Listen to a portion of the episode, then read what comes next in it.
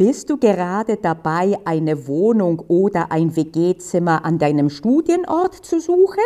Dann ist diese Podcast-Folge wie für dich gemacht. Und wenn du Examenskandidatin bist, ebenso, weil die Thematik ist hochkarätig examensrelevant.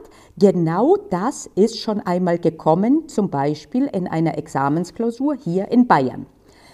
Es handelt sich um eine Thematik, die ich im Kursbereich behandelt habe für die zahlenden Mitglieder.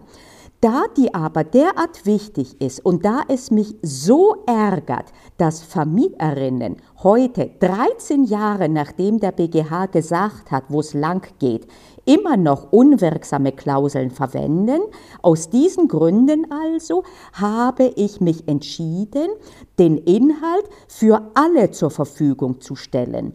Du findest das vollständige Video entweder auf meinem YouTube-Kanal oder auch auf meiner Webseite jura-meistern.de. Hier will ich dir aber auch als Bonus-Podcast-Folge die wesentlichen Dinge für die Ohren quasi oder auf die Ohren mitgeben. Das Setting ist, dass es um einen Mietvertrag geht über Wohnraum, Mieterin ist ein Studierender oder eine Studierende und zwar am Studienort. Das gilt nicht, wenn du dir eine Wohnung mieten wolltest oder ein Zimmer für deinen Urlaub, sondern nur am Studienort.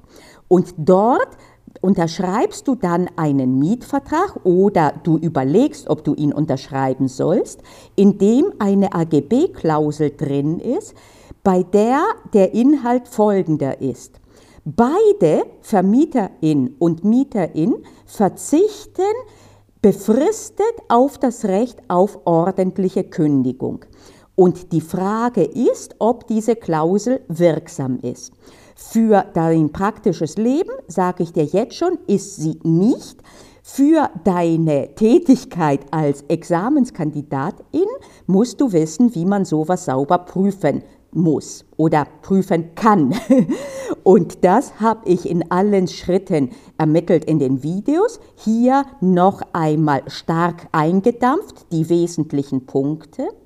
Es ist grundsätzlich möglich, auf das Recht auf ordentliche Kündigung zu verzichten in einer AGB.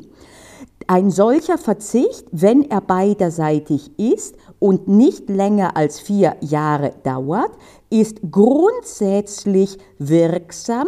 Es besteht kein Widerspruch zum gesetzlichen Leitbild. Allerdings ist dies anders, wenn es um Studierende geht. Da ist die Klausel unwirksam. Und zwar über die Generalklausel des 307, dass unangemessen benachteiligt wird der Student oder die Studentin und zwar gegen Treu und Glauben und wie gesagt, näher wie die einzelnen Schritte zu prüfen sind, findest du eben in dem Video, aber hier wollte ich dir das schon durchgeben. Mit anderen Worten, in der Praxis, wenn du eine Wohnung suchst, weißt du, diese Klausel ist unwirksam.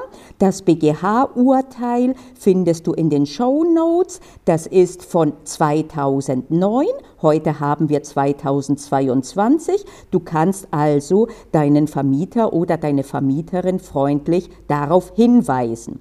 Wenn es darum geht, dass du in einer Examensklausur damit konfrontiert bist, dann beachte bitte die ausführlichen Hinweise und Entwicklungen, die ich dann hergeleitet habe in diesem Video, das ich vorhin erwähnt habe. Okay, das war's auch schon. Das war, wie gesagt, eine Sonderfolge. Ich kann es nicht glauben, dass 13 Jahre nachdem der BGH eine Klausel eindeutig als unwirksam einstuft, diese immer noch rumgeistert in Mietverträgen und wie ich weiß, wovon ich spreche. Kürzlich habe ich nämlich einen solchen Vertrag schon gesehen und ich habe davon abgeraten, diesen zu unterschreiben. Das war's auch schon und ich sage Tschüss bis zur nächsten regulären Folge.